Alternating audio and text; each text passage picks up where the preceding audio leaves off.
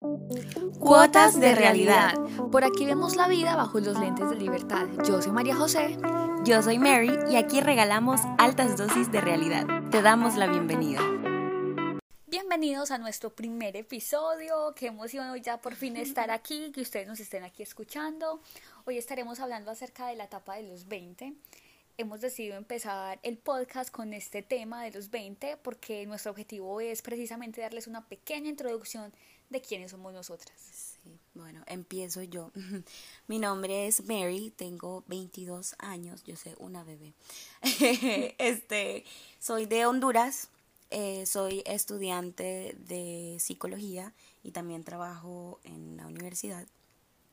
Actualmente eh, pues vivo en Miami, pero actualmente por la universidad y eso, en Boca Ratón.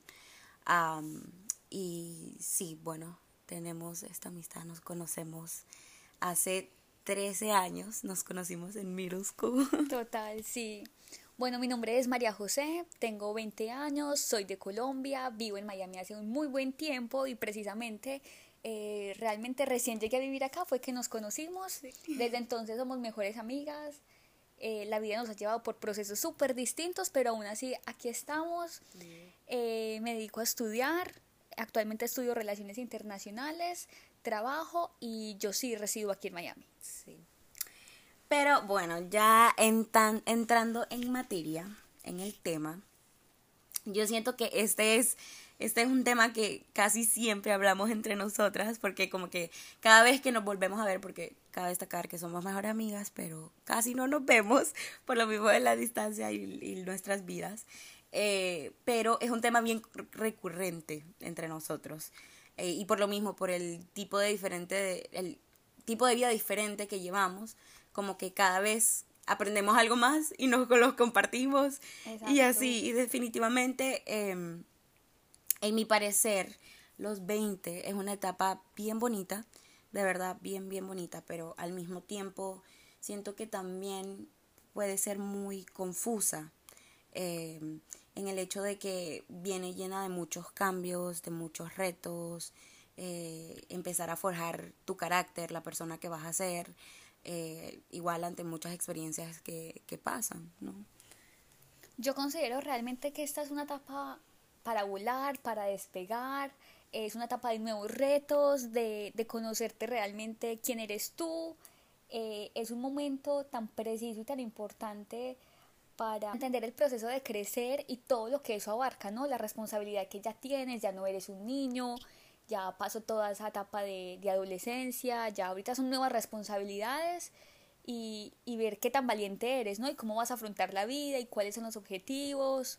Exactamente, tocaste casi todo, todo lo que conviene, pero también eh, los ejemplos que estabas dando, como que los retos de crecer, los retos que traen, el, por ejemplo, em, creo que hablamos de experiencias propias, como ya lo pudieron ver en, nuestras, en nuestra intro, em, el, en mi caso, por ejemplo, el vivir solo, el, el acostumbrarse a que ya papi y mami no están en la casa, eh, y cómo se llama el poder sobrevivir prácticamente. y, el desapego a lo que antes era todo conocido y luego una vida nueva, estar solito desde cero. Las amistades también, las amistades siento que, que, que durante los años cambian demasiado, cambian demasiado y, y también es algo que, que se aprende demasiado, de, digamos también las cosas nuevas que vienen con todo eso,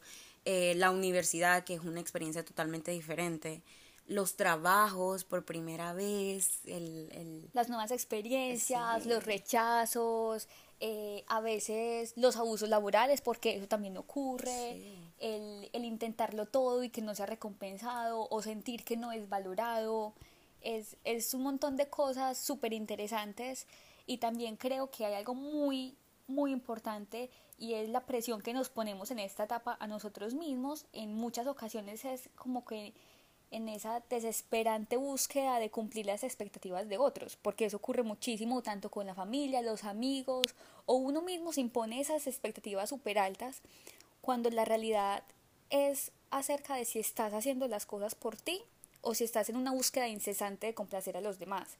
Creo que de ahí viene la frustración y el miedo de no lograr las expectativas creadas por otros, porque en realidad ese no es tu sueño o no estás trabajando ni luchando por un objetivo propio, sino por estar más como en, esa, en ese desespero de querer complacer a los demás menos a ti. Sí, definitivamente yo, yo creo que eso es algo bien importante de destacar.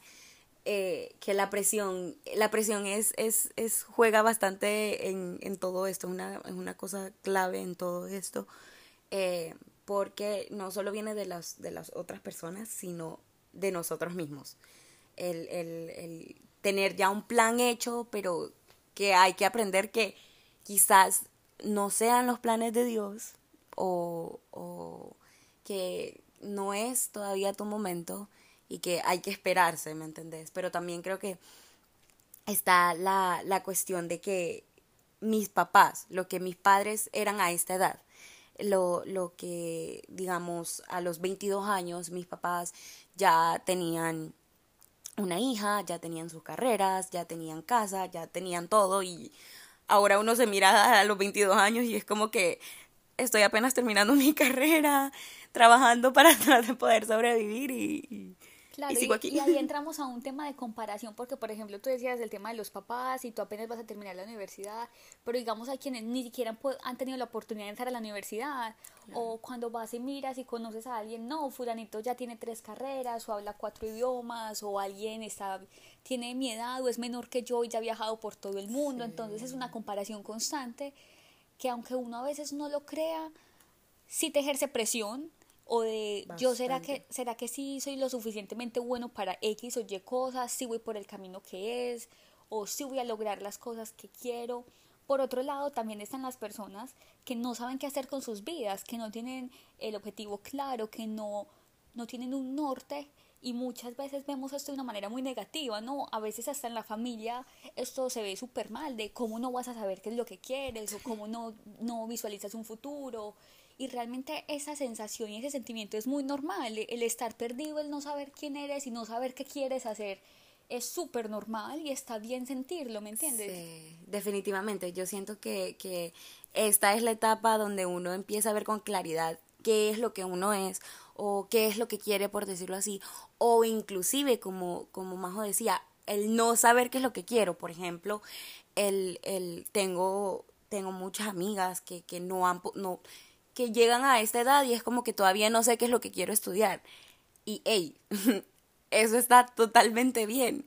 ¿Me entendés? Porque como mi papá siempre me ha dicho, es mejor que vos estés bien clara o que experimentes a quedarte con algo que vas a, ser, que, vas a estar frustrado de adulto. ¿Me entendés? Que digamos, eh, no, yo empecé a estudiar medicina porque mis papás querían que yo estudiara medicina, pero eso no es lo que me hace, no, lo, lo que me hace feliz. Y entonces, eso va a hacer que cuando crezcamos y ya estés ah, ejerciendo tu carrera, no vas a estar feliz. Y entonces vas a vivir una vida infeliz. No, viviendo el sueño de otro. Viviendo el sueño de otro. No es el tuyo, no es tu objetivo, no es el propósito.